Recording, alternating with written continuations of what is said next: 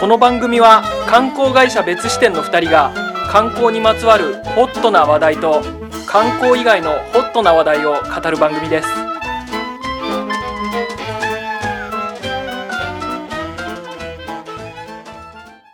すべての面白いものを網羅したい別支店の松田です観光カメラマン斉藤です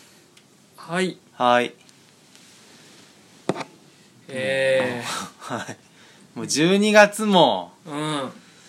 半ばに入ってきましたようん仲間に入りましたであっという間にもう年越しですよぞえでも2018年終わって2019年になってしまいましたよ何もできてない なこのラジオのオープニングってのはそうですねマシよって言言ってましたからねマシよって言っちゃいましたし、うん今ねあー俺、はい断食してるんですよ断食中ですね松田さんは断食してはいうん準備期間2日間、はいこれ糖質っていうか、うんまあ食べる量かなり減らして、はいはいで断食何も食べない期間3日間はいで回復2日間みたいな感じにしてるんですけど、はい今その断食全く何も食べない日の3日目なんですよ一番一番何も食べていなうかい時空っぽの時ですか、うんはでねい、うんあのーサウナ入ってはいちょうど気持ちよくなれてうんうーんみたいななんかなんつうんでしょうねもうスリープモードみたいな別に寝ちゃないんですけど寝てないあーし眠くもねえしはい意識は明朗なんですけど、うんどこかこうもやがかかってるよう なその状態ですあー、うんあんまり良くないです ねそれはね確かにあそうでねすか松沢さんこう、うん昨日い一日イベントがあって、うん日曜日いに、あの声優さんのはいうんイベントにうんゲストトーカーで出るっていううん、なぜか俺それのレギュラーになってるん でなんで俺がな なんで俺がっていう本当にねで出るたびに思うんうんう、うんあのーもうすごい有有名な方だと思うんですけど、まあ、はい声優さんがいて、うんみんなそのファンなんですねなるほどはあいのー観客の方々はいはいで1日昼公演夜公演2回あってうんもう100人以上の人がそれぞれ詰めかけるもう満席になっちゃうようすなごいですね、うんうんその一目当てで来るはい、で一応その人が編集長っていううん体で、うんで編集部員を、からニュースをね持ち寄って、うん、あのー読んでいってそれに編集長がコメントをつけたりとか、はいはいみんなでワイワイ言うみたいな、うんまあわりかし緩い感じのイベントなんですよ、うん、でその中のうん一人はファミ通の編集者、すごい、ううんん北口徒歩2分さんっていう方なんですけどはいもう一人はライトノベルとかアニメとか漫画とかを出してる出版社の編集者さん、なるほどすごいうん関連してます声優ねと関連性がものすごいあるじゃないですか、うんあるあるあるうんだから割と詳しいんですよそのお二方はその界隈にも、はいはいはいうんででチンスポットの俺って いう全くしかも俺別にその失礼な話声優さん本当に知らないその界隈知らないんで、うんうんうん、そうなんですよね、うんだからえ俺でいいのと思って最初なるほどうんだかねらそのお作法も分かんないじゃないですか、うん声優さん界隈どこまで突っ込んでいいのか、はいうんどれだけの下ネタは言っていいのか、なるほど、うん、分かんないから恐る恐る最初やってたんですけど、はいでもなんか割とすごいすごいねお客さんがあったかいんですよねマジうでーんなんか全然笑ってくれるっつうかおうもう何でも結構ありな感じ感があってへーはいへえなんか意外と懐が広いというか、あこんなに、うん、ゆるみ認めてくれる世界なんだっていうね、出るたびに思ってるイベントに出てましたけ ど、なんかうんあー長かったちちょゃっとんと説明しちゃいま したちゃんと説明していただいて、うんあの昨日はい予想以上に、 今日だってはねいそうですね昨日の今日なんで、うん、なんかや、うん普段全く触れることのないうん声優界隈とか、あのゲーム、はいはいライトノベル界隈の話やっぱ楽屋に戻った後もすごいやっぱ話すんで、はい、触れれて、うんあの面白いなこれこれ何のために俺呼ばれてる のかちょっと 俺でいいのか感はちょっとまだ拭えないものありまだわかんないですか拭えないものありますけど、うんでもあの全体的に面白いんですよね、うんやっぱしねなるほあーどなるほどなーと思ってこういろいろこう楽しさがありますあのイベントには大丈夫でしたかその断食2日目の結構きつい時に、うんうんダブルヘッダーでイベンダトブルヘッダーで出て、うん完全大丈夫だったんですかドアウェイのねはいそうーんそれは俺は判断できません、 ね、あの正正常な判断力じゃないんで今うなるほどあ、正常な判断できてないんで すね今うんできそれやっぱ厄介ですねどうなんですかね、うんえまあまあでも、あのわ結構その場では、うんサウナマニアっていう感じで、サウナ教としてのキャラクターが確立されてきてるんで、なるほどそこの面のパフォーマンスは出せたと思います、あうん、はいそれはすごいはいはい、よかったですね、うん、またまたあいつのサウナトークが始まったぞ的な空気感にはできたんでう、んそういう意味ではあのー貢献できたかもしれませんなるほどその松沢さんがね、うんイベント出てる間、がっちりね僕はその1階のうんマニアコンビに、まあ、プレオープン中なんで、うん僕立ってたんですけど、はい、で松沢さんがそのイベントから帰ってきて、うん、まあ、お客さん数人いたんですけまだど、ねいてねそうそのなんか体のなんだろう、うんエネルギーは発してないんだけど、うん目だけ異常にギラギラしててその状態に帰ってきて そうで目がギラギラしてんだけど声が異常にちっ ちゃく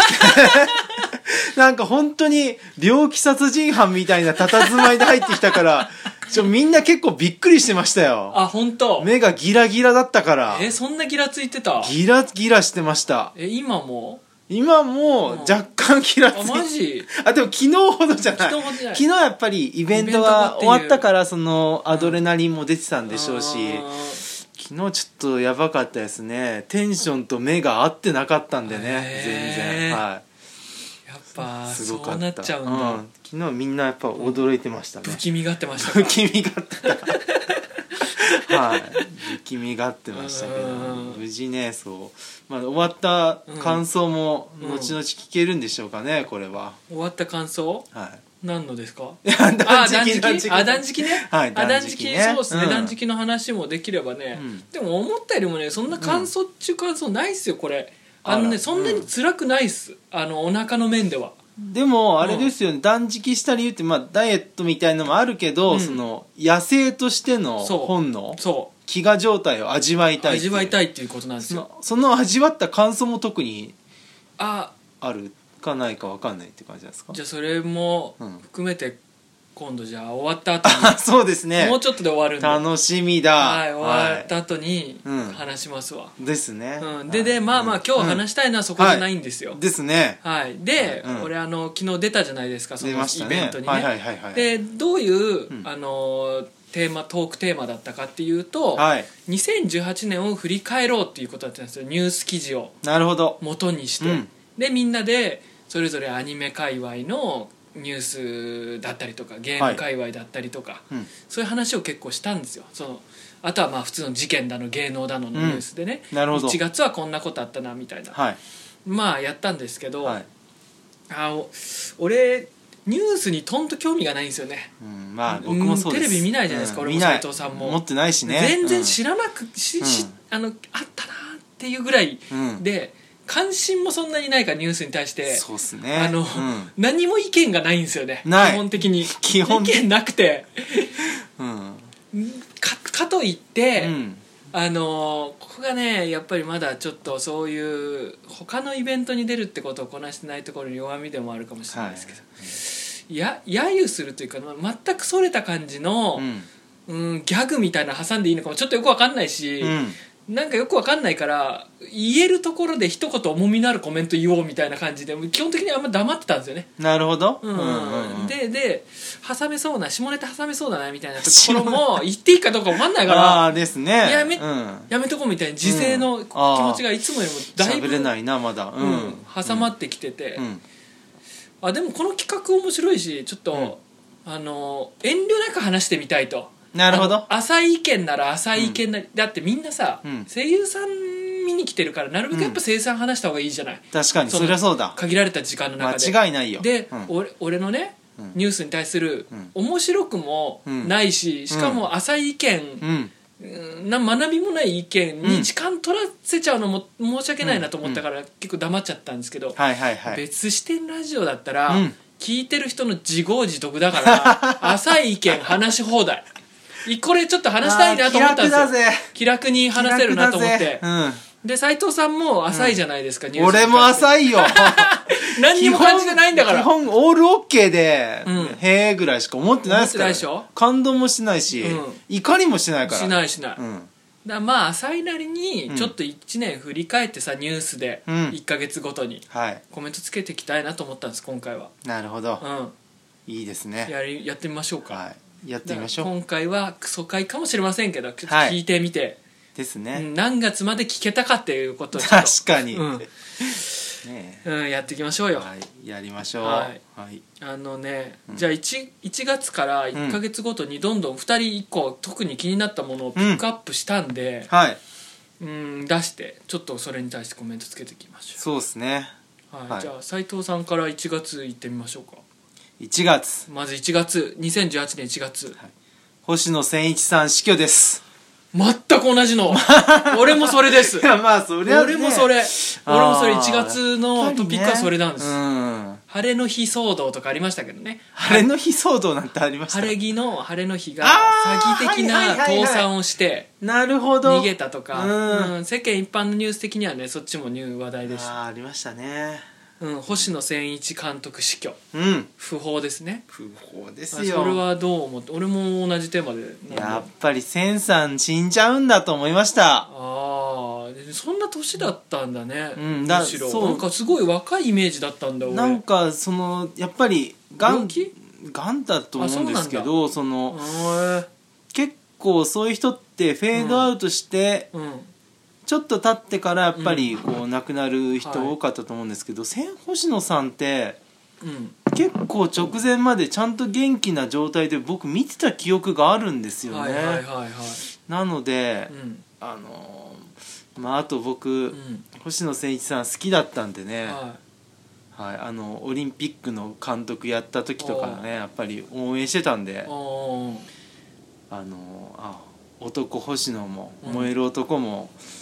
亡くなってしまうんだなと感じたまでですよあー薄いですよいやいやでもね、はい俺も大体同じ印象、い意見っていうか、なんか俺こういう人が死ぬたびに、うわこういう人でも死ぬんならあー俺もう死ぬじゃんって思ううのよ、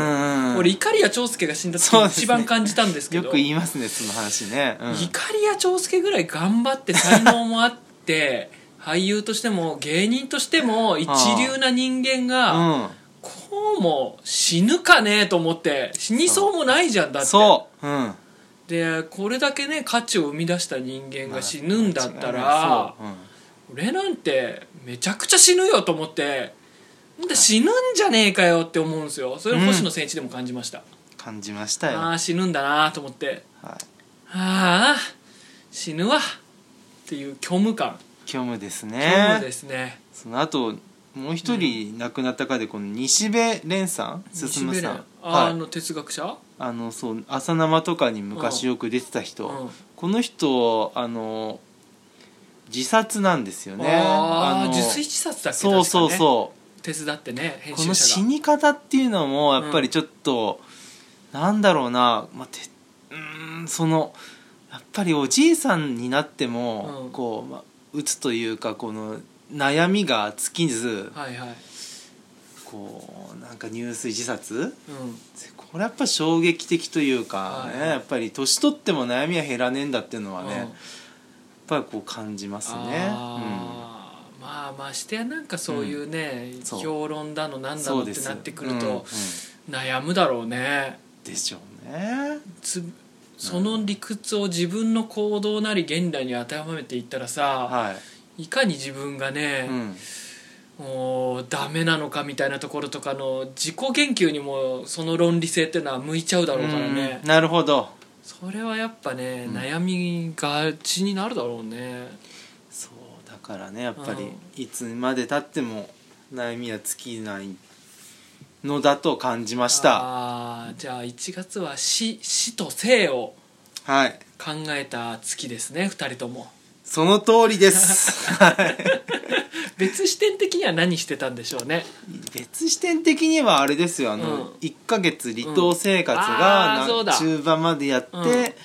それで後半にはうん福島別視点ツアーをやりましたよツアーそうだそうだはいそうだんああそれがもうまだ1年経ってないんだですよはい、不思議っすねはいそうですうーん1月はね割とだから覚えてますよ離島そ行うっでたすし、ねあれうかん年越しもね離島でしてねそうそう、うん新島あたり新島だで新島年越しそば食べまし食たよべたあの整体師ですそうそう蕎そう麦屋のねそうまあまあ何も年越し離島ですることはなかったなとは思いましたよ ね確かにねやって店は少ないのにさらにやってないですからね、うんうん離島なんてね確かにそれかに、うんはいうん、そうです分かりました2月2月ですね、はい2月はどうですかこれピョンヤン五輪ですかこれピ平ョンヤンでした壌五輪はいパラ、はい、あのピョンヤン冬季オリンピックあがあったの2月ですあなんかあそれ2月かみたいなのすら俺ないぐらい知らない わ知らなかった俺初耳初耳ってことはないでしょうよあそうだねかですよだってあー今年の流行語大賞そうだあねそうだねねそうだねですよカーリングのねあ俺もバカみたいに言ってた、うんそうだねって言いたくなっちゃうからそうだねってありますと、ありますとそうだねは 言うそうだねもう僕、うんあの、まあ、カーリング見てなかったしニュースも見てなかったから、なんか誰かが「そうだね」って言ってて、うん受けてて「うえんそうだね」って何と思ってうん後追いで、あうんカーリングのあの女子チームがはいはいはいこうあれね作戦立ててる時もマイクが入ってて、はいはいそれが「そうだね」とかね、うんなんとか作戦立てて言ってる可愛いやつ、うんうんかわいいうんね、もぐもぐタイプなんかはな、はいはいはい流行ったし。うんだそれだったんだって知ったのも、うん結構後追いでした僕あー、俺もそうだね俺もそうだね そうだねああそうだねだったそうだねじゃないもよう体染みついてないですねはい完全にねないない見てないもんだってあーそれはしょうがないですねうーんそれはどう思ったの、それは、うんそれ、なんかわざわざ出すってことはなんかいやいや全く記憶ねえなと思ってね出した んです俺もねこんなに世界的なオリンピックなのうんに、これもな全然見てなかったなと思って、全然そうですねオリンピックって全くなんかピンとこないですねまあ特にやっあでもね冬季前まではね冬季そのうん浅田真央ちゃんがやった時なんか、うん僕号泣して見てましたからね、ええー、真央ちゃん好きなんだいやーご、まあ、好きというか、うん感動しましたねかっこよくてねう、ーんそれそうでも今回もさらっとなっちゃったんで、ねスポーツ結構好きだと思ってたんですけど、うんそんなもんかと思いましたあー自分の中で僕は、なはるい、ほどね、松沢さんなんでしょうか俺ははいシャンシャン先着順の公開初日1200人行 列このニュースですパンダですよねパンダ、うんそんなに見たいか ねそこですねパンダってさ見ても面白くなくね 面白くね面白くないのパンダってね面白くねいろうんいや俺だからその並ぶなとは言いませんミーハー的な気持ちを俺もあるから別に、うんうんうんその否定はしない、はいただ、うんその並ぶ対象がパンダかねとは思い ますよパンダってそんな面白くねえもんか面白くかなわいいパンダってそんなういに、やそんな可愛くないっすよそうなんかキャラクター化したパンンダは可愛いですけど、うんパンダの生のパンダってそんななんか可愛くねえんだよちょなっと汚いしねそうちょっと、うん俺アルパカも汚ねえんだよなおカも汚ねえよあとカピバラもクソまみれでしょあんな汚ねえよ最たるもんだよ汚ねえの 近くで見たくねえよだからまあ、はうんまあみんなやっぱパンダってそんなに関心あるんだなねえっていうのになんなんでしょうねやっぱ改めてビビりましたねあー確かにうんそれはね1200人も並ぶな、う並ぶってなんでしょうねなんってだろ思ういますねわかんないマニアフェスタ来てほしいよね、だったあらー来てほしい半分でいいから半分でパンダ見るんだら、ねそうですね、うんパンダ呼んだらねすごい入りまあすかパらンねダ呼んだら来るんじ ゃないパンダ呼べるからよ呼べ何ない百万かかっちゃうからいやもうそれだけでねそう潰でれすちねゃいますねパンダねあのー別視点絡みで言うと2月ははい、片手袋トークライブですねなるほどうん神保町で、はい神保町でやったやつね長いことこれ長いことね2時間ぐらいでしたっけまあ、うんつってもね石井さんとはねこんな長い付き合いになるとはね、はいあ最ー初取材した時は思ってもなかったです確かにねに、うんもうねはい、まあ石井さんはまたねラジオのゲストにも来てもらいましょう、ぜひはい、それはそうですじゃあ3月さん斎、藤さんホーキング博士死去ですおいおいマジかよ俺もそれなん だよ嘘でしょこんなニュースある中でかぶる嘘3個中2個かぶってこれ別々に ね出したのにねあーそうそううそん、えー、なんで斎藤さんなんでうでも何を思ったのまあねうんこれ言っちゃうともう後のネタバレになるかもしれないですけど、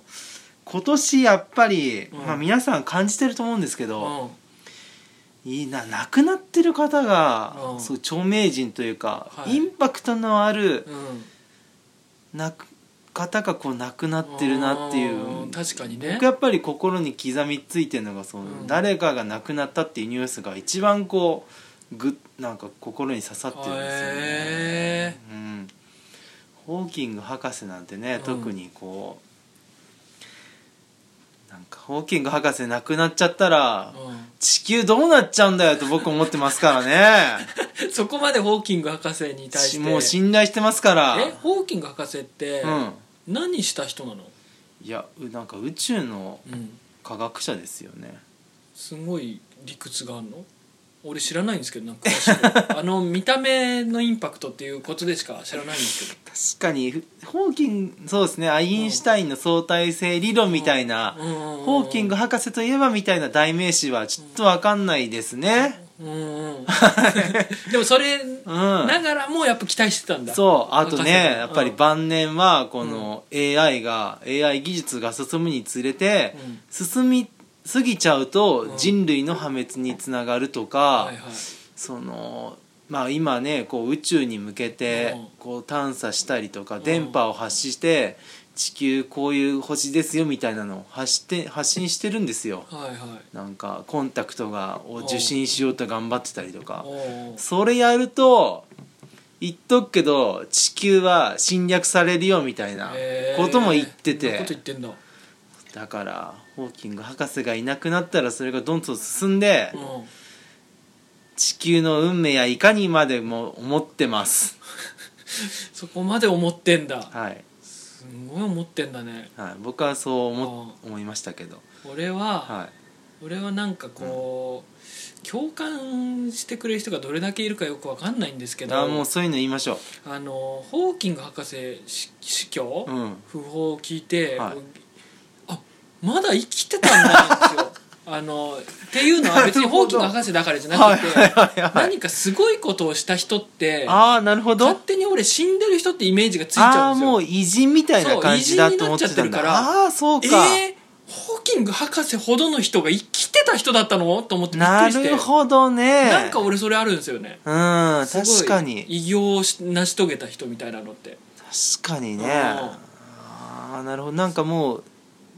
アニメとかうんシンプソンズとかでもこうネタとかにされてたりしてからはいしてたから確かにもう偉人だと僕も思ってましたはいはい亡くなったようなそうですねですよねそれがね、う思いましたねあーなるほどねはいそれだけですかそれだけですいいですねはいなるほどで別視点の3月は、はいチンスポ聖地巡礼ツアー in 伊豆ああ伊豆ツアーですか伊豆ツアーああなるほどうんまあね、はいやりましたと やりましたうんそういうことですはいはいはい、わかりましはた。いはい、じゃあ4月四月、斉藤さんどうぞ鉄人衣笠死去です。ああかぶんなかったですねさすがはにい。それはやっぱり衣笠さんもやっぱり、ちもう最近までこう解説とか聞いてたし、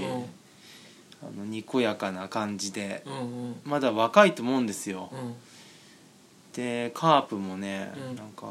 去年こう。去年優勝したんですよねきっとねカープってねあそうなんですかはいうんなんかそうですねえああれ衣笠さんって今年なんですかねえ亡くなったのはいあでも今年なのかえそれすらも怪しくなってきたうん怪しいですねなんか優勝見れずに亡くなった方がいたような気がするんだよな何年ぶりの優勝なのにうんその瞬間を見せられなかったみたいなうん話があったような気がしてるんですがまああでも4月ですうね、ーんまあ、とにかくうん鉄人衣笠もねこう亡亡くくななっっててししままううんんだだとという一と同じような感覚でってすことそうですねよだってもうレジェンドですからね、はいはいはいはい、まだ若いしなるほどまあでも70歳なんだ、うん71歳でも僕それぐらいですじゃあ俺ははい土俵から降りてに批判ですあーなるほど、のーどこだっけな女性の市議市市長かなんかがうん土俵に乗って、はいうん、降りてくださいって言ったんでしたっけああーれ違うっけなんかあの誰かが、うん市長みたいな人が話してる最中に倒れちゃって、ああはいはいそれをこう救済しようとしたその看護婦さんみたいうなん人が土俵に乗っかってうんあそうですみねんながこう舞鶴ですね、そうですね、うんそれうん、ですか、あそれですそれです女性とおもしき人が含まれてて、うん場内アナウンスを務める行事が女性の方は土俵から降りてくださいくださいとうんアナウンスが入ったとなるほど、はいはいはいいう事件ありましたねこれですねうんうーんなんていうか、はい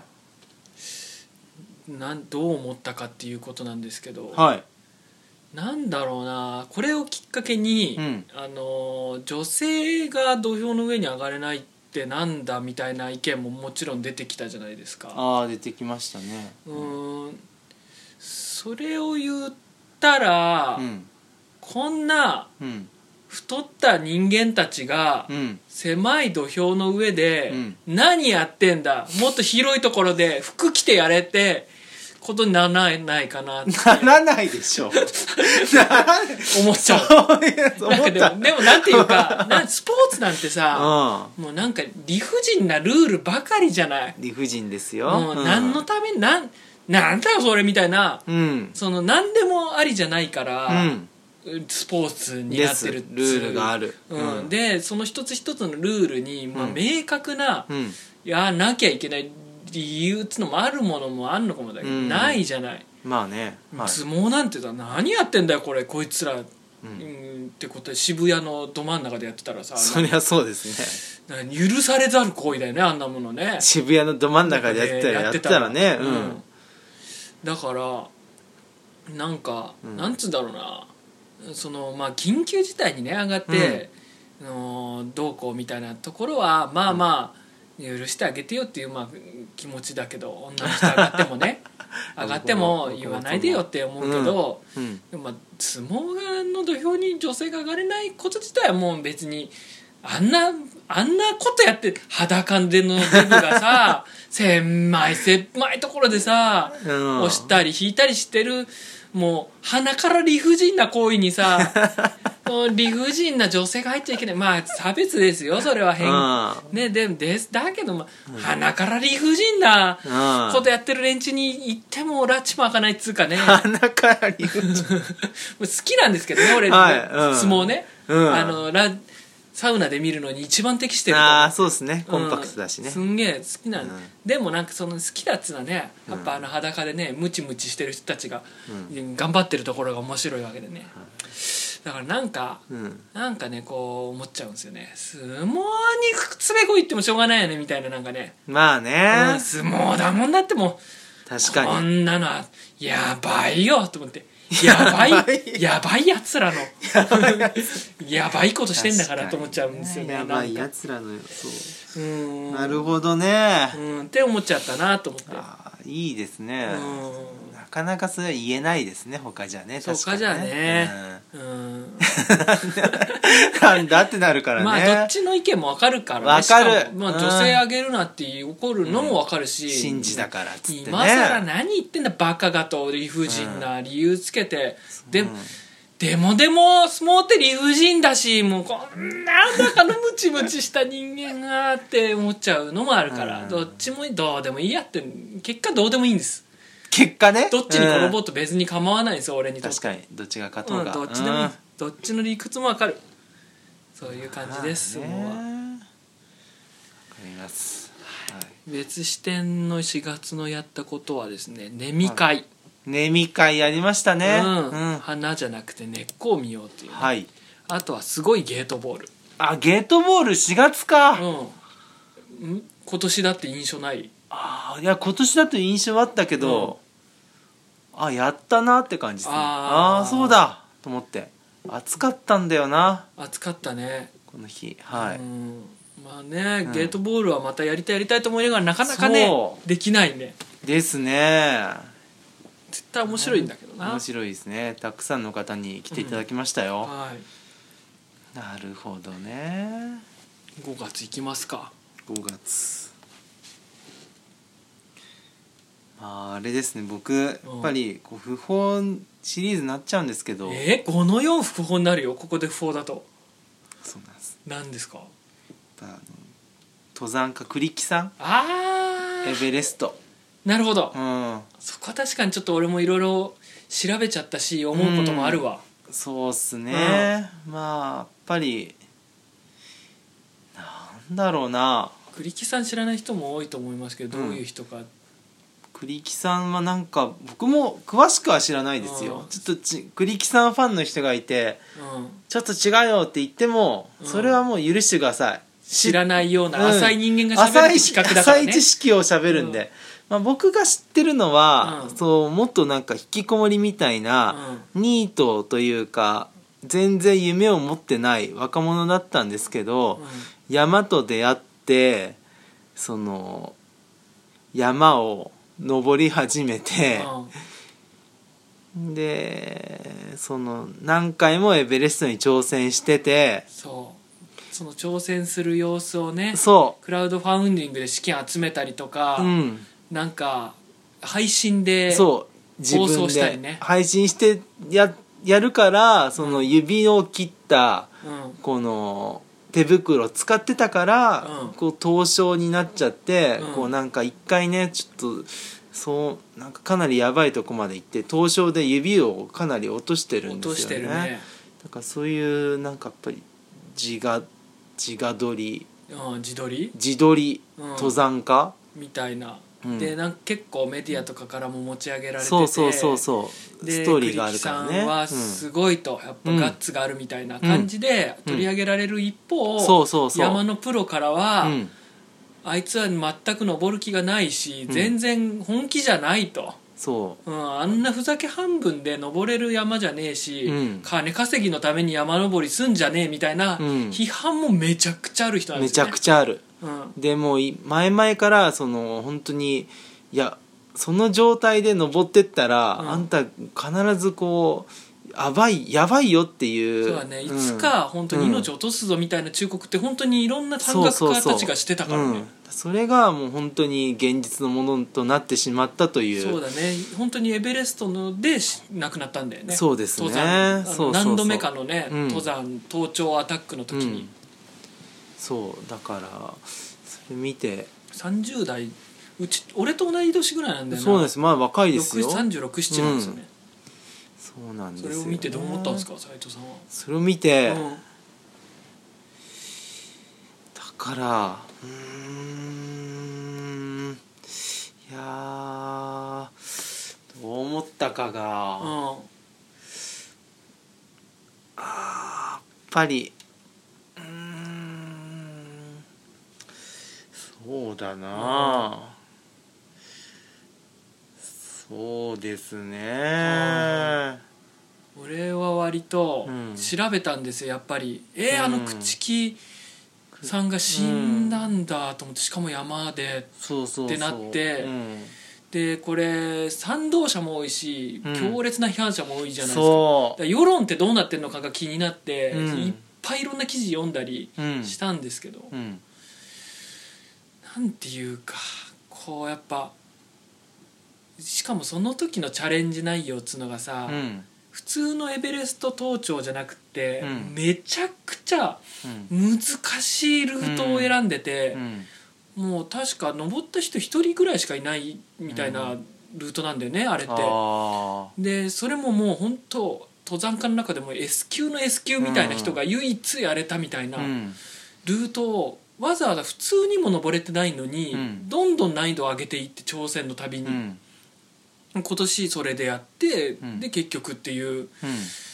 いうのだったから、なんていうかもう周りからの期待に応えなきゃみたいなうんいいのが強すぎてで結果こういう最悪の事態みたいな。うんなったんじゃないかとだからなんか周りの声援にやられたも同然なんじゃないかみたいなうん意見も結構あったんですよ見てたらなるほどうーんなんかでもまあなんつうんだろう分かるなーっていう気持ちもありつつうん分かんないなっていう気持ちもあるんだよな松田さんったら行きますかね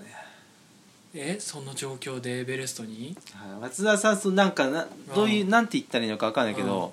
そう自分の命を燃やすというあかあ命をかけてでも面白いというかやりたいチャレンジするかああはいはいです俺はうん俺はやらないなああやれない、はいはいま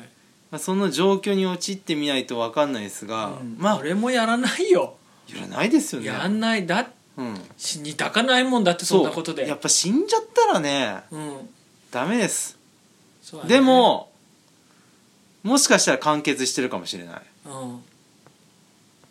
そうだよそうなんだよ、うんそう一つのうん人生としては完結したんだよなそうそうそうまあそこでっていうところがやっぱり、うん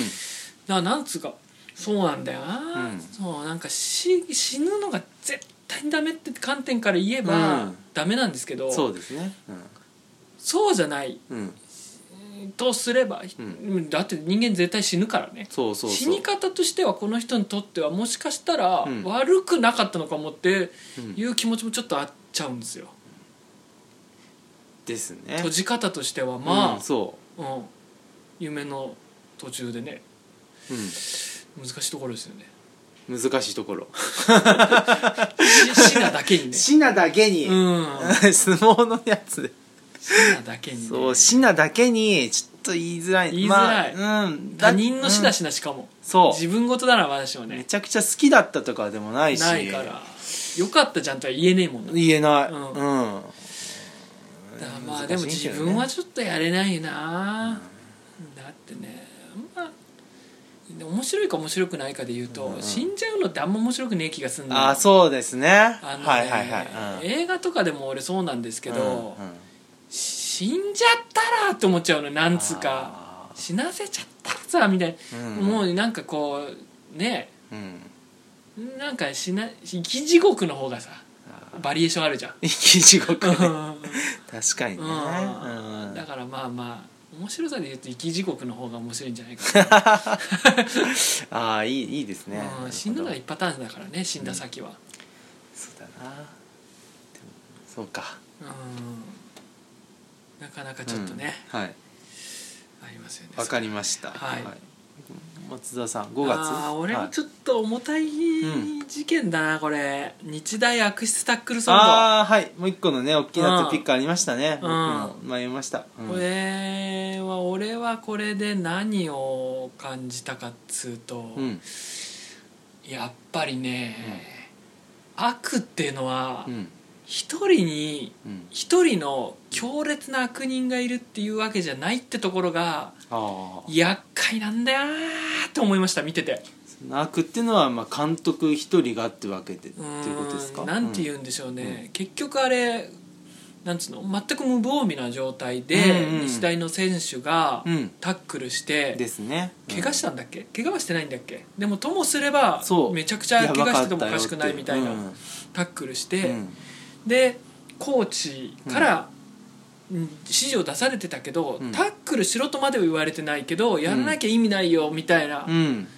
もう濃密に匂わすような言葉を言ってう、んでそのコーチも監督からうんそんなニュアンスのことを言われてて、はいはいはいその一つ一つのニュアンスを取り出してたらこれをやれとは言われてないじゃないですか、一人一人がこういうことなんだを噛み砕いていってああいう行為になってるから、外から見たらうん実際にやっばいいことしてんのはあの選手になっちゃうけど、でもあの会見見たらね、あの選手まっすぐなそ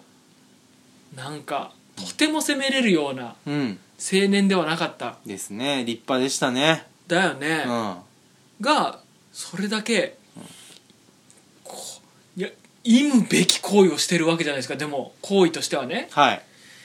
これだよな悪の難しさだかなるほどら戦争とかでもそうじゃないですお僕かもセンスだと思いましたうんうん一人一人の兵士そうそうっそうていう単位で考えたら、うん家族を守るためのうん何の、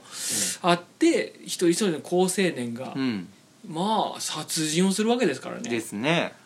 で上に上に持っていったとて、うん誰か一人強烈なこの人だけがいなかったら歴史が変わったのかっつったら、めちゃくちゃな独裁者がいる国とかのパターンだったら違うんでしょうけど、うん大抵そうじゃないじゃないですか、うんいろんな人が気にして気にしてうんこっちの方がいいのかこっちの方がいいのかみたいなのの掛け合わせでうん悪になるからむず難しいんじゃんって思ったんです。難しい悪悪をなくすって難しい、悪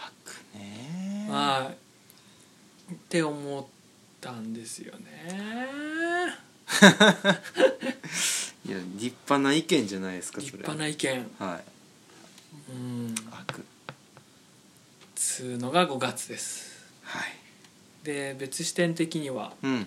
タイに買い付けに行ってますネオ日本語 T シャツそうタイに買い付けに行ったうん帰りの電車で僕見たんです栗木さんが亡くなったってああそうだれすごい覚えてますあーそうだうん電車あーっつって、うん成田からの帰りの電車で見たわそうそうそうそうそう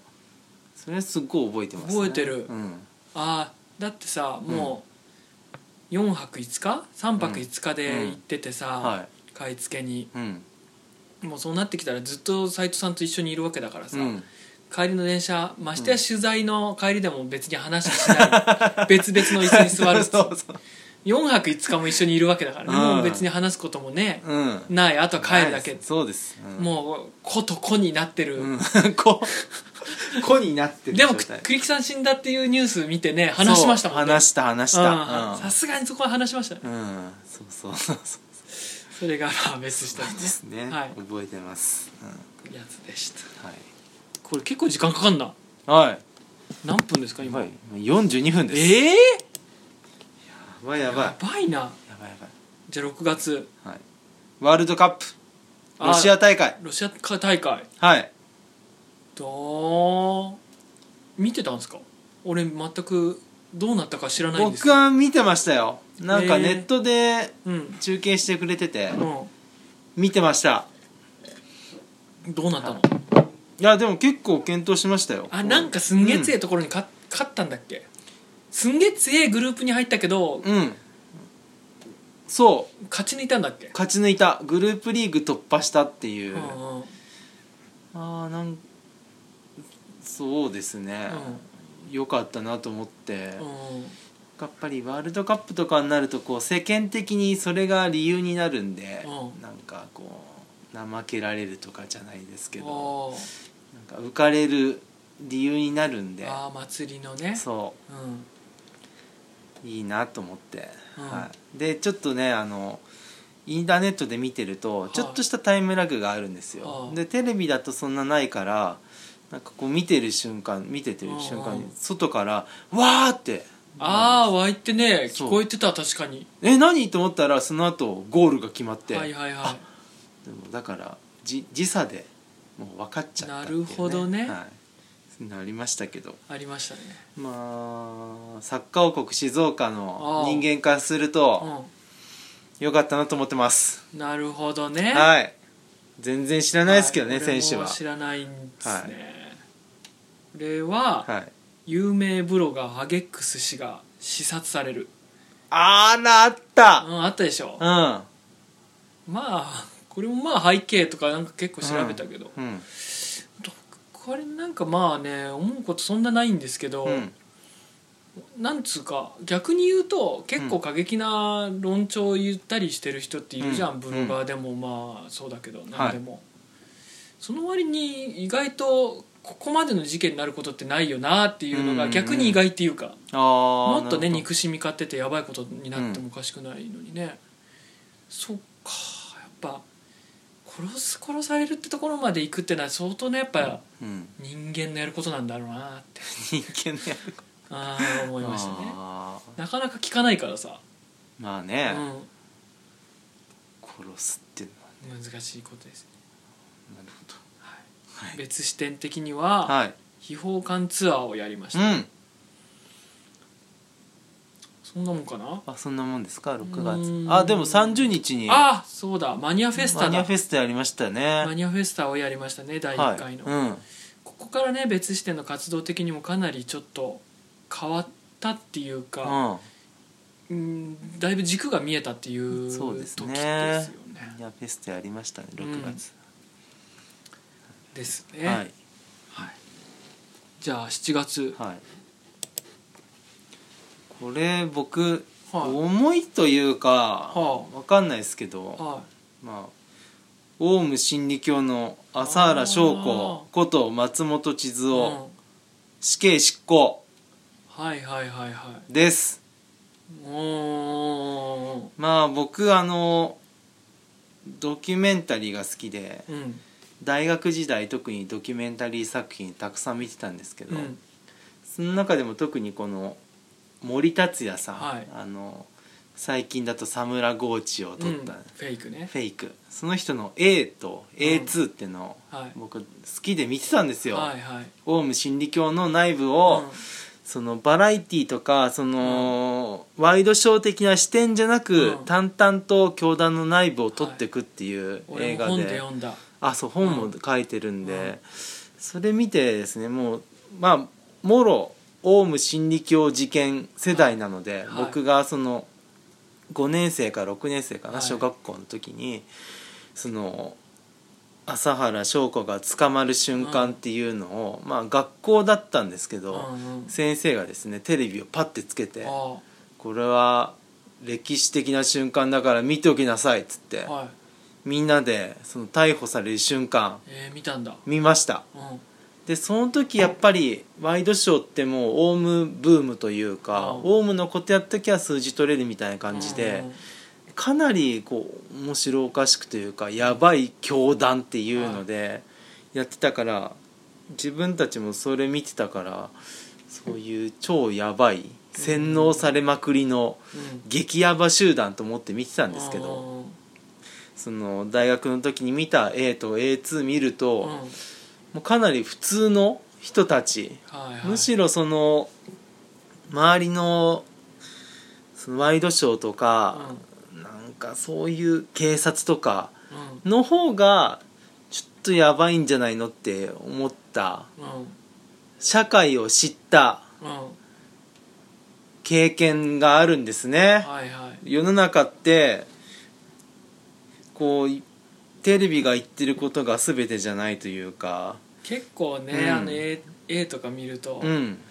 普通にうんその冗談交わしてたりねそうそうそう普通の人たちなんだよね、うっん、自分たちで自虐ギャグ言ってみたりそとかうそうそうそうなんだよね A2 で僕は一番思い出に残ってるのが、あのあオウムがこう終わってアレフみたいになったんですよ、それでこう教団をこう事務所とか構えると、はい近隣住民からう「んアレフ出てけ!」みたいなうん抗議があったんですよすごく。はいはいオウム帰れとか、それは最初そうだったんだけどだんだんと近所付き合いなんかが始まっていって、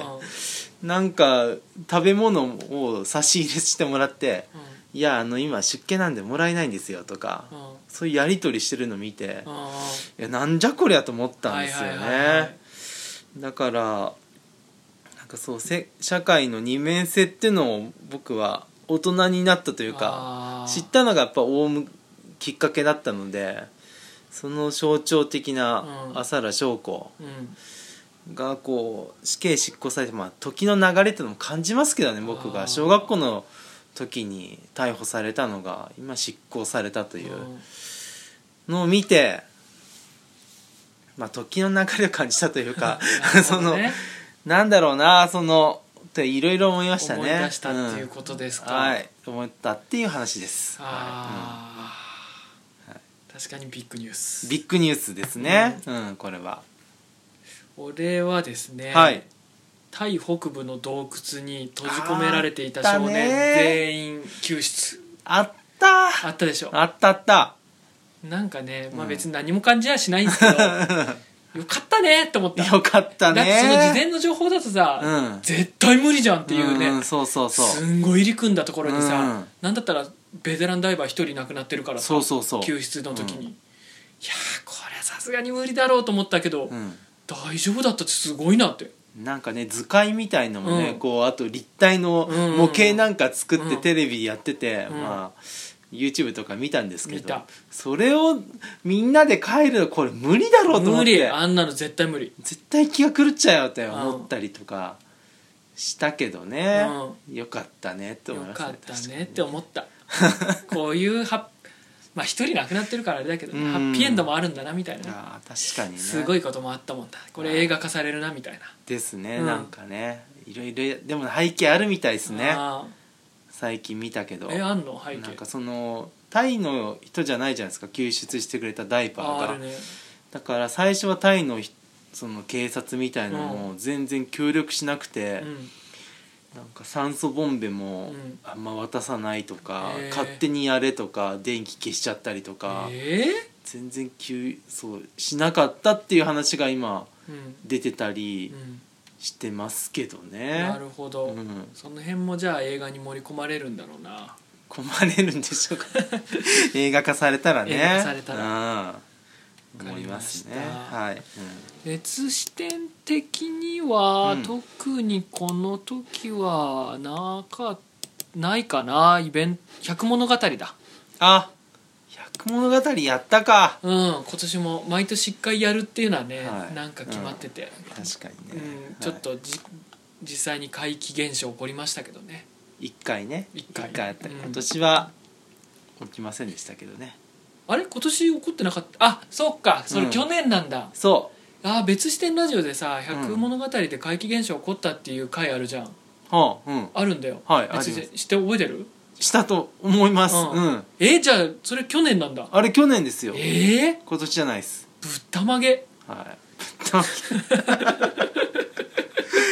ぶったまげですぶったねまげですねはいじゃあ8月8月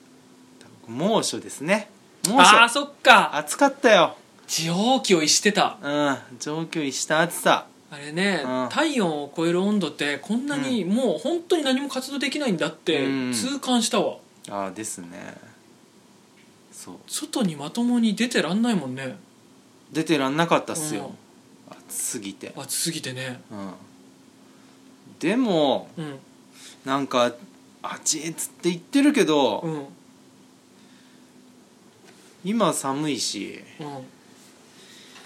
だから喉元過ぎればなんとやらでえそういうこと今寒いのは寒いんだからしょうがなくて今寒いんだから、うんなんかその当時、うんその学校にクーラー入れるとかああ話があってその話,、うん話がちょっと過ぎてうんたらもう結構暑さ収まってて、あ収まったうん、だからう、んまあなんでしょうねうんあのまあね、うん熱中症は怖いですけどはいはい向かなんでしょううーんまあなんかやっぱりクーラー以外の対策うんしていった方がいいんじゃないかと思いましたえ具体的あそうだだあとおうおうこのおう猛暑じゃないですかでで僕この時におうおう初めてこう地元のねはあの静岡のはい畑温泉っていうの行ったんですよあこれラジオでも話しましたけどぬぬるる湯ぬる湯うんもうね最高だったんですよ猛暑の中での猛暑だからぬるい湯30度の湯うんもう最高に気持ちよかったんでうん夏の楽しみが一つ増えたと思ったんだああそこ行けばいいやってそうそうそう今やっぱり冬に10月ぐらいに行ったんですけど、うんそれやっぱり外が暑くないとうんぬる湯のありがたさってないんで、ああなるほどねそう一つ、うん夏ぬる湯はいいとあー皆さんじゃあそ頭に覚えておいてくう、だうさんい、冬もねサウナがいいじゃないですか日本冬はサウナよやっぱりねほんやっぱり違うやっうんぱ本場だよ、本そここだよねう そうこフこィンランドとかもやっぱ寒いからあんだけそうそうそさうそうサウナがね、うんあるわけで、そうだからなんかそういう生活の知恵とか、う入れながらやっていくと夏の楽しみが僕一つ増えたんん、でなるほど、うんよそかったれと思ったは季節をねそうそうそう楽しむ要素の一つですねよクーラーだけが解決策じゃないんでなすいね、うんぬる湯だねぬる湯うんやりましょうってやり話ますですはいでは、うん警察署から容疑者脱走あのああはいはいはい日枝じゅって読むのかな桶田あ敦也容疑者、はいはいはい、あうんれすごいっすねあれすごかった だってね、うん写真撮られてね、うんせせ日本一周中み たいな集中みたいうん、あ動画も撮られててなねああそうそうそ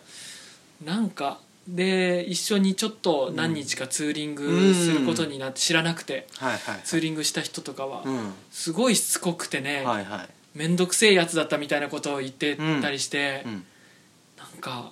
とことんやばいやつなんだろうなっつうか、ううちらの常識の拉致外のなんか構造で生きてんじゃないかと思ったんですよねだって写真撮らせないでしょピースなんかして爽やかなもううんロードレースになってましたからね、うん完璧に、なんどういうことだ よどれだけタフなんだよタフだなタフすげえすごいなと思いました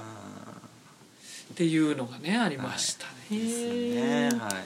別視点的には8 8月月はイベントとかなかったかなな特にないです夏ねはないかうん、あ伊豆別視点ツアーだあ聖地巡礼の別名のやつだ、うん別名のやつ、はい2回目かはい2回目、うやんりましたねましたはいじゃあ9月はい9月はうん僕や山本キッドのりふみさんはあ死去ですねあーほんと死ん誰かが亡くなったっていうま話題あ多ちょいなっとやっぱインパクト強いっすよえー、それはどういう感想を抱いたのうーんだ僕あのそれも直前まで、まあ、今年の僕の心の支えであったのは何かというとですね、あのアベマ t v の「格闘代理戦争」っていう番組があってですね、はまあ、格闘界のかつての、まあ、現役の選手もいるんですけどうんかつてのレジェンド、いはまあ、マサトとか、いうん山本キッドとか、うん青木真也うんあと小川直也とか、うんなんかそういう人たちが強いものは強いものを知るっていううんものをコンセプトにやってそのその人たちが見出したまだプロじゃないアマチュア選手を鍛え上げてうんそのアマチュア選手同士を戦わせて誰が一番強いんだっていう、はいはい代理戦争ですね、うレジェンドたちのそれを僕はもう今年ずっと見てたんですよもおうーサードシーズンまで行ってるんですけど、はいまあ、サードし、まあ、1回目がこう k 1で、う2回目がこう MMA 総合格闘、うで3回目が今女子の総合格闘なんですけど、んうんまあ、年末に決勝戦があるんですけど、えーもうそれが楽しみにしょうがなくてですねは山本キッドもワンツー出てたんですよああそうなんだそうツーの途中でレジェンドなんだけどあの試合に姿を現さないとか、うんすごい結構あったんですよ、えーその練習の指導してる時も、うんうんかつてはもう筋肉隆々だったのが、うんもうかなり痩せ細っちゃって、はいはなんか元気なさそうだったいし、うん青木真也がねあの煽るんですよお青木真也だけが、まあ、かなりバリバリの現役なんでで先輩たちはいつ試合するんですかみたいなうん煽りした時に山本キッド映った時にちょっと悲しい顔してたんですよね、へー何も言えないみたいな、だからそういうの見てまあ病気らしいとは分かってたんですけど、まさかこんな早くうん亡くなってしまうとはってていう、で山本キッドはあの入れ墨がすごい入ってるんですよ、なのでああいうのを入入れ墨してると、うんこう精密検査の CT とかうんうんであのなんか反応しちゃってよく見えなかったりとか、えーそうなんだあとそのなんか顔料というかうん染料うんがあのなんか反応してうんスパークしちゃうとかなんとかでうん拒否される場合が多いんですって精密検査の機器に機械に通されること自体なるをほどだからそれで発見が相当遅れたみたいな話もあってですね、へなんだ本当にあんな強いのに、まあ、それこそ碇谷長介じゃないですけーど、あんなに強くてうんうんあの優しいヤマトキッドうがんうんなくなってしまうんだっていうあーのはやっぱりありましたね。なるほどうねん感慨深いというか悲しいっすあーじゃあうん結構山本キッドに思い入れはあったんですねあな最近なんですけどうね、うんんそう昔は「何こいつ生意気だ」と思ってたんですけどはいはい最近はも戦い方も面白かったっうすもんねそうやっぱりね今思い返すとかっこいいっすよね、うんかっこいいうん、人望も厚いしへー素晴らしい確かにびっくりしましたねそうなんです早すぎたからねはいっ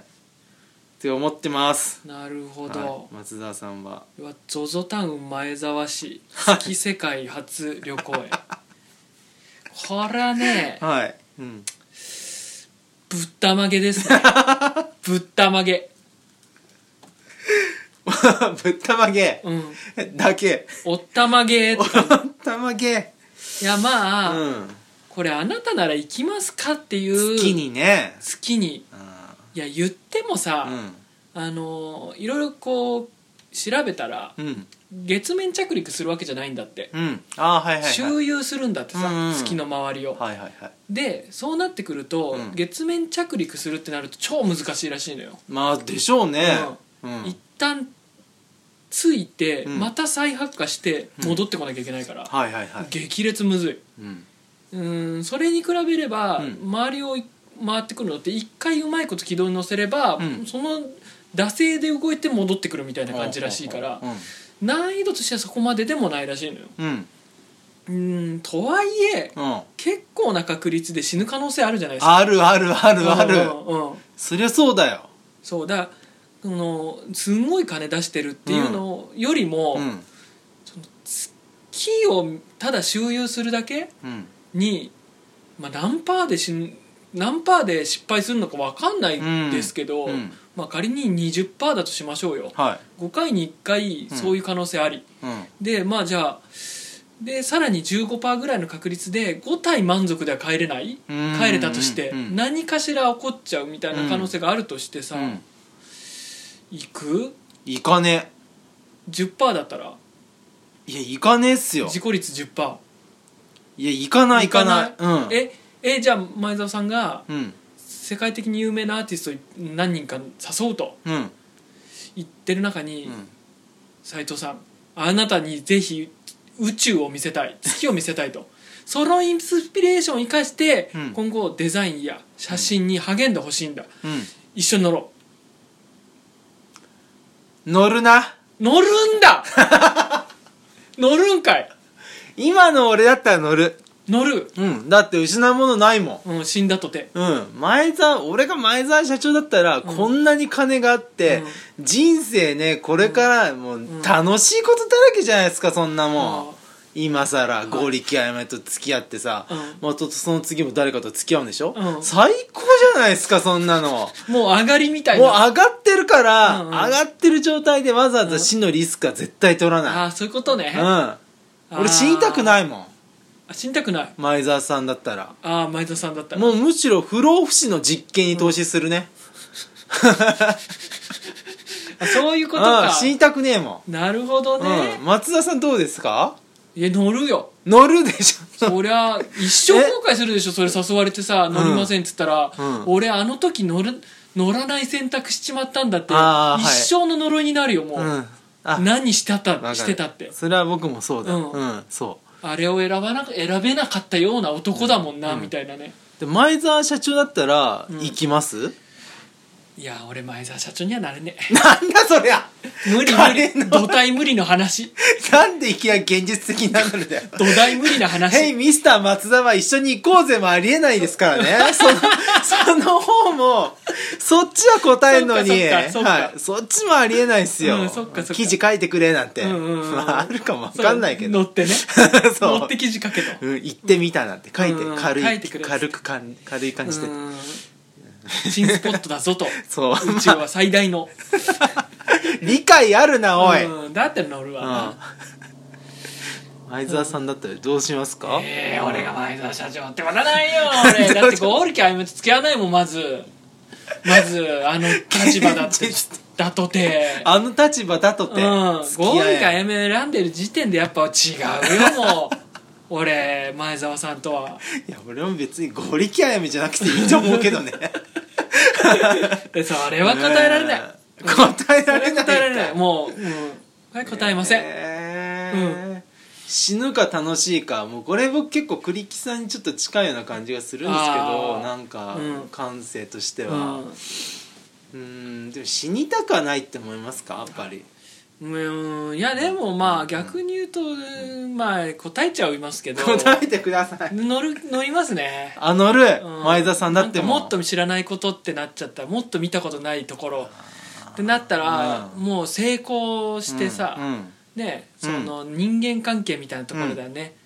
見見るとこまで見ちゃったわけでしょ、うん大抵、ですよそねの世界的な有名なアーティストとかともあの人あーコレクターだから会うしさ、ですよね交流あるうんから、もうそれ以上ってなかなかないじゃない。確かに金で手に入れられないものはもうないって状況でしょうなねい状況でしょうんだからそうなってくるともう天皇家に生まれるとか、もう血筋みたいな元から お金とか成功じゃどうにもならないところしかないじゃん、はいはいはいうんうんその人間関係的うに言んったら、だかなるほどらやっぱ宇宙行くしかもうないかもみたいなのってちょっとわかるっつうなるほど、んそれを言われると確かにわかるな、うんこのまま退屈に見たことのあるところばかり見たことのある人間関係うんでやってくんだったら宇宙行ってみよ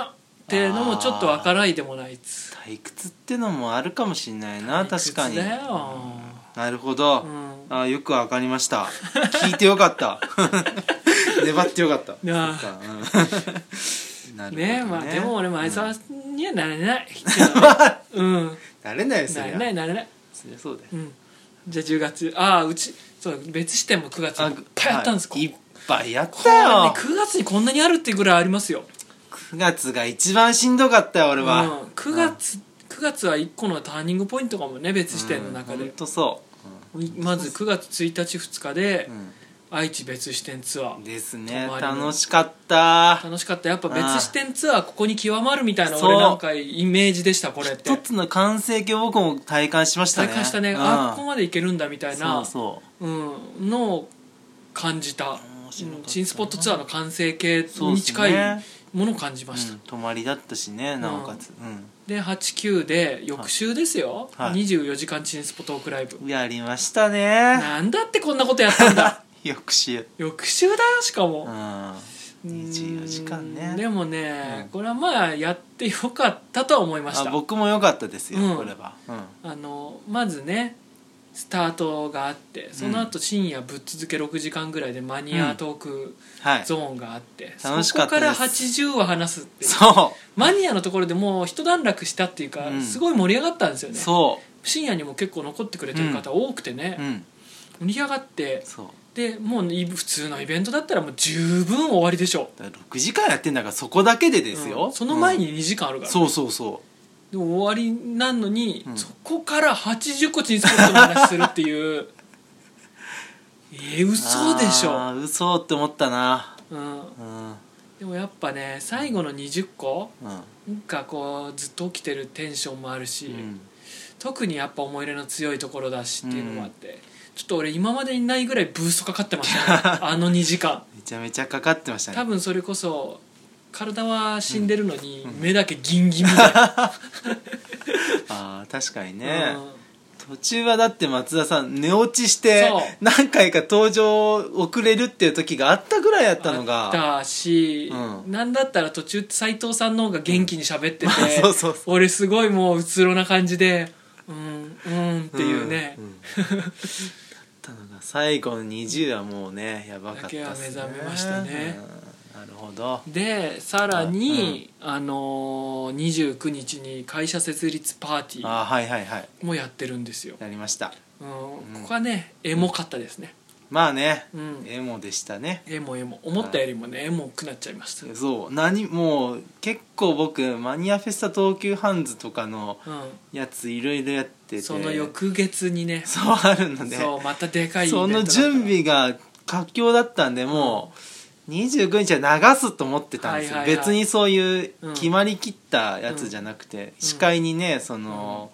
あ伊の藤セブンさんたち伊ね、藤セブンさんのサスペンダーズさんが出てくれてるんでもう任せようと思ってたんで、うんもう気楽に行ったんだけど、うん結果エモくなってしまいましエたねモくなったね一斎番藤さんのまさかのはい泣きっていう、大号泣してしまったんでね、そうですね、はい、っていうのもあってまあねうん、まあしたまにはそういう面もね見せてあげた方がそコロってう、うん、あやっぱね本気でやってるんだなってコロコロってこ うねコロってコロってやっちゃうでしょね作戦通りでしたね作戦通りうん泣こうと思ったもん俺、うんあそこで、ねうんやっぱいここはやっぱ芸達者な人間がやってる別視点ですから、うんやりましたよ、はいもちろん技技ですね見せてやりました、い腕がありますからでまあまあ、うんしかもその間に、うんあの3泊4日で中国の EU に行ってるんですよ、うん買い付けでそどんなスケジューリング だこれでここにで行かなきゃいけねえんだよう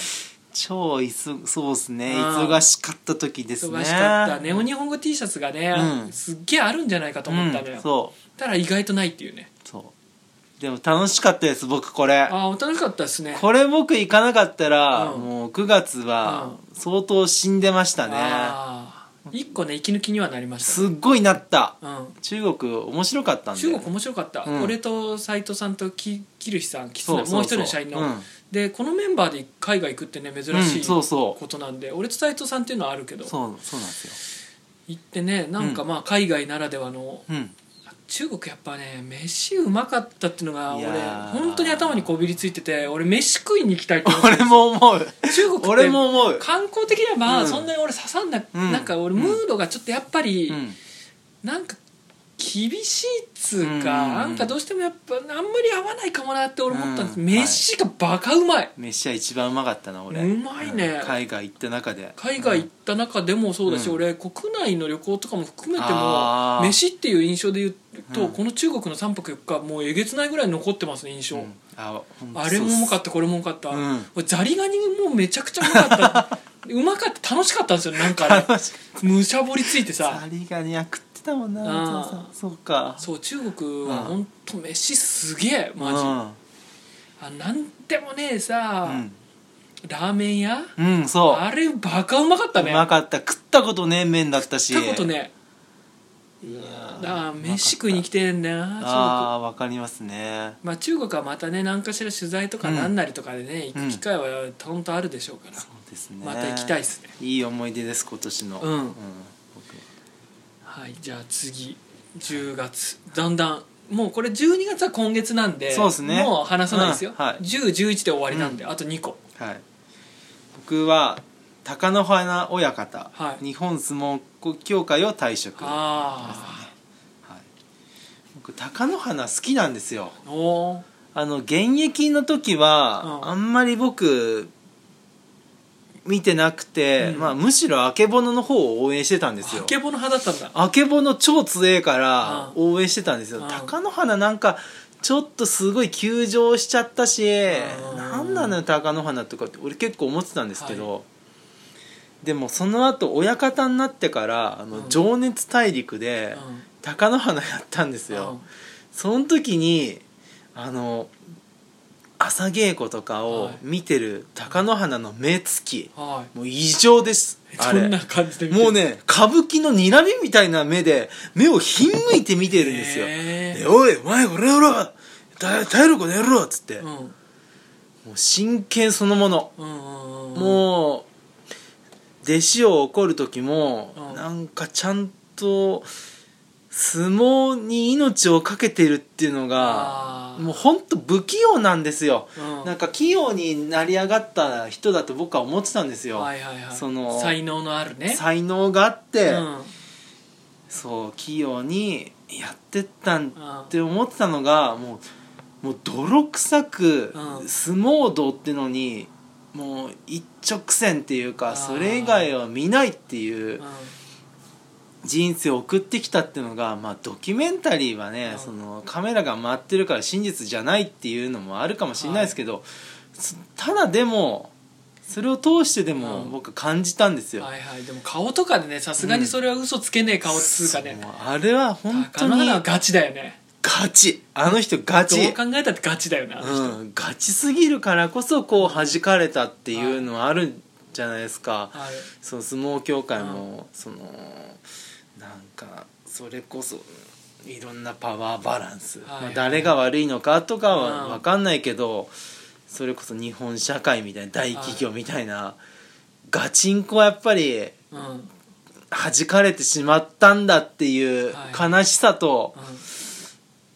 まあこうなるかという思いですかね、あうんー貴乃花大好きなんで僕はなるほどはい応援はしますはいはい本当にと思いました、はい、確かにね貴乃花いいっすね貴乃花大好き、うんうん、こ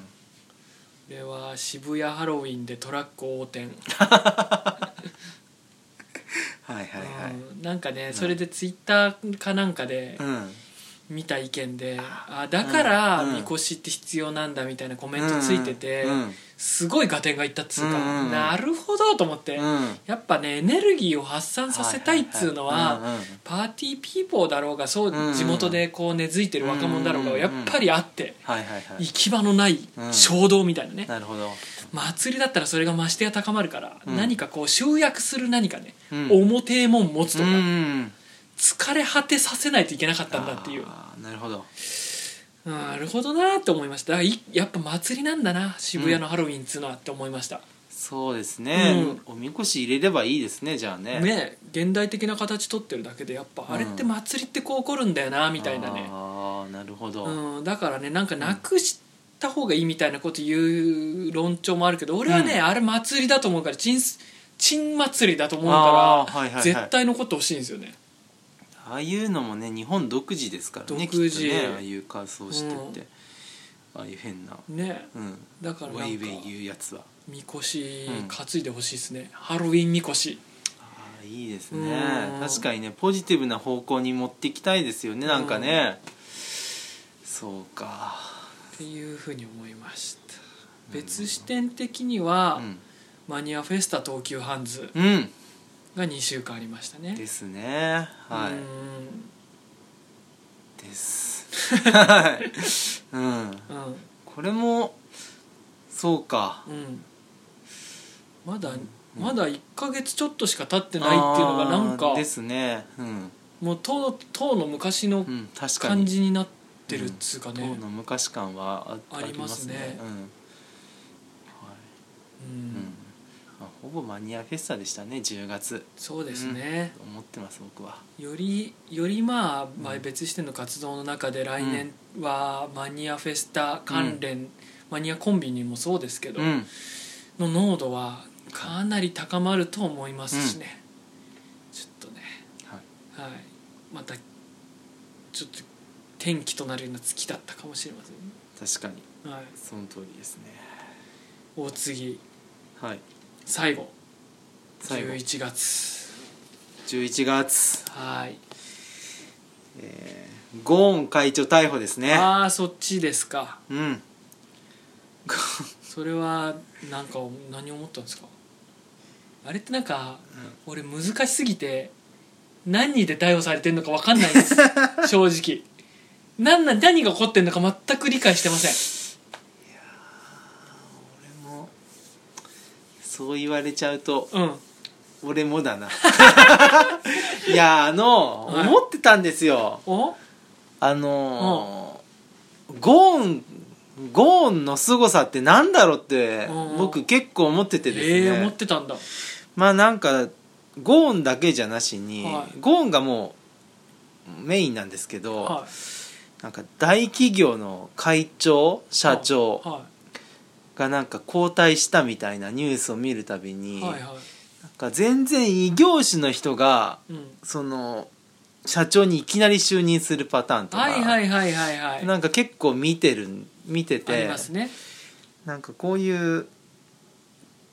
こういう人たちまあゴーンはもともとなんか、そのルノーでしたっけ、うんなんかわかんないけどうんか自動車をやってたと思うんですけど、うん自動車畑でもねえのに急にっていうことでしょそうなんか、うんそうなんまあなんていうのかなちょっとすいませんちょっとわかんないですけど、ゴーンってすげえっていううんのがあったんじゃないですか日産を立て直したとあかった超リストラやったみたいですけど、はいだからそのゴーンの凄さってなんだろうって分かんないなと思ったんです伸ばして最後された し分かんないうちに分かんないうちにねうんいやでも今後分かってくるかもですね顔,うん、そう顔が顔がやっぱりゴーンって顔してるなって顔力あるよね顔力、うん偉い人とかさうんうんすごい人ってさうん、 まず顔ですごそうだもんね顔ですごそう顔ですごそうなんだよねねよく言うね小沢一郎とかねあー小沢政治家顔政治家顔ね俺、うん俺本当生まれ変わって男だったら小沢一郎の顔になりた いの俺結構前からずっと思ってるし言ってるんですけあんな顔になりたいんですどかもうもろ政治っていう顔したいんすよねえで政治家になるんですか、ねな別に政治家じゃなくてもね政治家にはならないの顔だったらうんいろいろできるよあの顔だったらあの顔がさ商談に来てごらんなさ いよ説得力たるや圧がすごいでしょ圧がすごいよ何にも実績なくてもうんなんかすごそうだもん、あーでもそれもしかしたら、うんそのさっきの日大アメフトの話にも通じるかもしれないですけど、うんまあ、政治家としてその実をかた重ねてきてあの顔になったっていうのもあるかもしれないですけど、元からうんああいう顔だったから、うんなんかその威圧感というか。もう暗黙の威圧感でなんかう傲慢小沢って言われてたけど、はもうぶん回してやってたっていう印象があるんですけど、逆にあの顔で周りが悟っちゃってというか、うん勝手に振り回され振り動いてたというあーあかの顔ゆえ あの顔ゆえにに、うがん、うん、でもそれはね、あるでしょうあるのかなやっぱり橋本環奈だって、うん一般人の人生なんて遅れようもない顔してるもんあれがさ、うん普通の会社の事務職とかやってたら、はいはいはいうんそれは橋本環奈にとっても不幸だったかもしれないしね、ああなるほどねあの顔がうんゆえに周りが動いちゃってさ、はいはいはい嫌なことも起こるでしょそうですね勝手にね、なんかに人間関係こじれそうだもんそうな自分が望む規模感、うん平凡な規模感じゃ収まれないんだよあの顔持っちゃうあとー小沢一郎も同じだよね小沢一郎も 同じ、うん、平凡な人生送れない顔だよねあれはね確かに若い時からやっぱ小沢一郎の顔だもんな顔ゴーンだってさうんあの日産立て直すしうさ、んうん逮捕もされる顔なんだよあれ 波乱万丈の顔だよね顔だな顔がすごすぎるゴーンってやっぱりやそうっすね、うんそういう顔してますね地味な人生送れないでしょあのうん顔して遅たれら、ない遅れなういんうん、ああなるほど面白いですね 顔ねい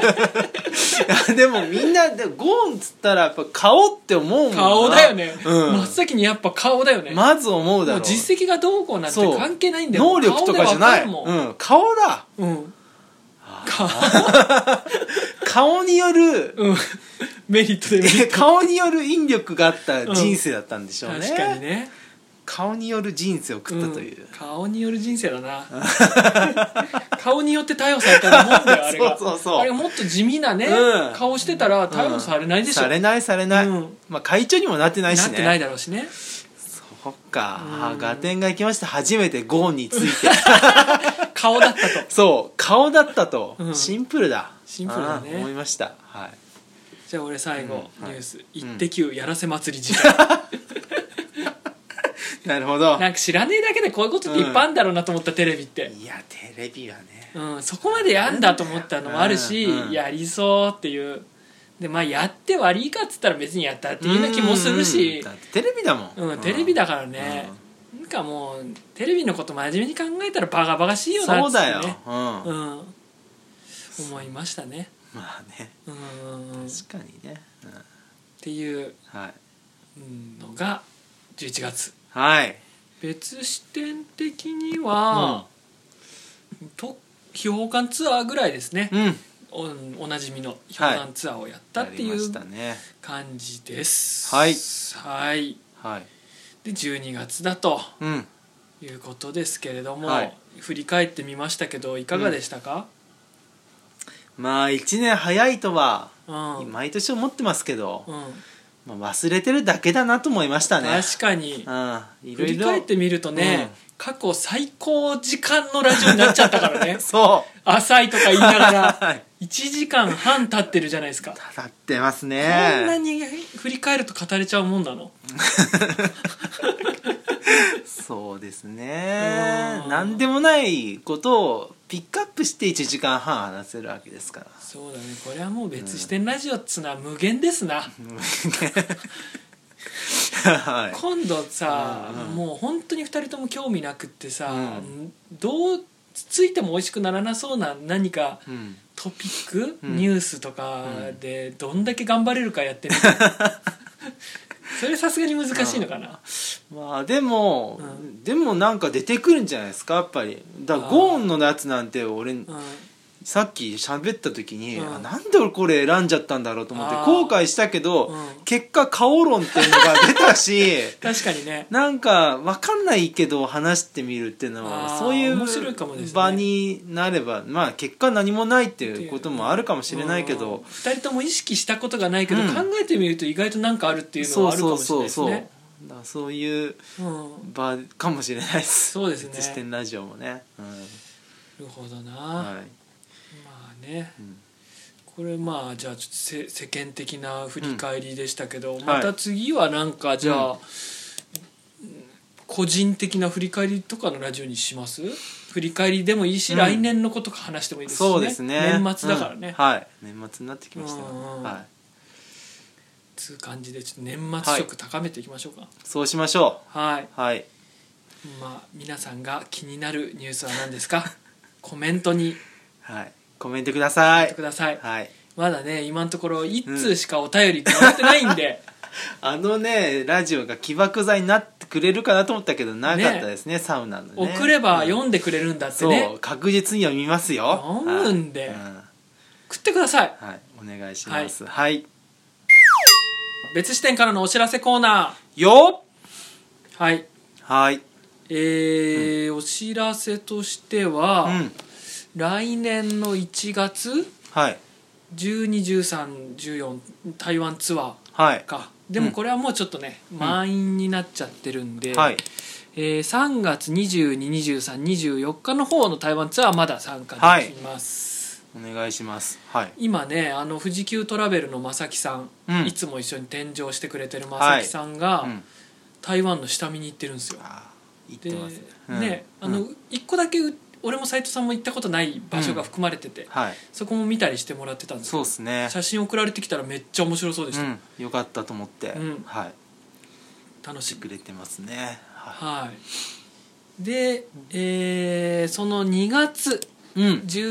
1617日がマニアフェスタボリューム22、はい2日間やれることになるそうなんですよ今まで17って言ってましたけどはい16も交渉してたんですそうそれがね2日間やれるのはでかいっすよやっぱ2日やりたいですもんやねりたい、うんせっかくですしね、うん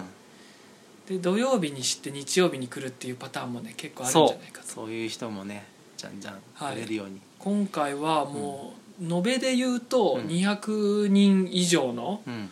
マニアが出ることになるんでそうですね前回からは日にならんぐらいうんいろんなジャンルの人が出るんではい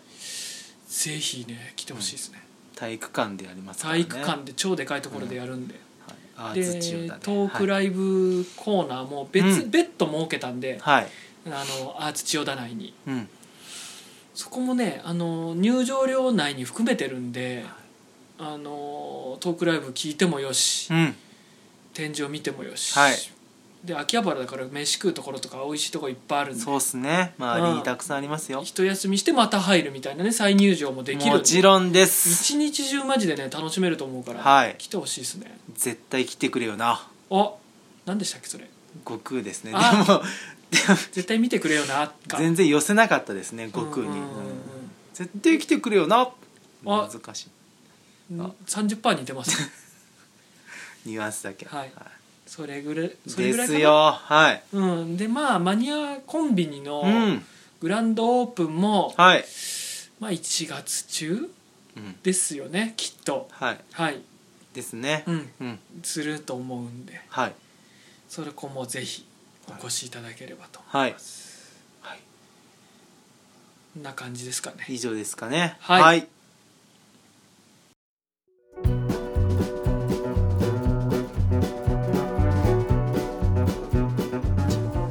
はい、うん、はい、ということでね2018年の、はいまあ、気になったようでうあまりわからないニュースについてんうんうん話しましたけど1話しました時間半かかっちゃいま1し時間半って今までで過去最長だよねた過去最長明でらす、かにね、うん、ちょっと軽い感じでやろうっていううんノープランで始めたんですけどね、こんなことになるなんてどうでしたか2018年はどんな年でしたか斉藤さんにとってはでも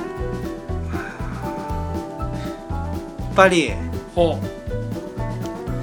頑張ろうという気になりましたねお2017よりも僕はうああ18の方が、特にやっぱ後半うんそのマニアフェスタ後っていうまあなんかこの間も話したような気がしますけうんど感情がなくなってきたっていう、は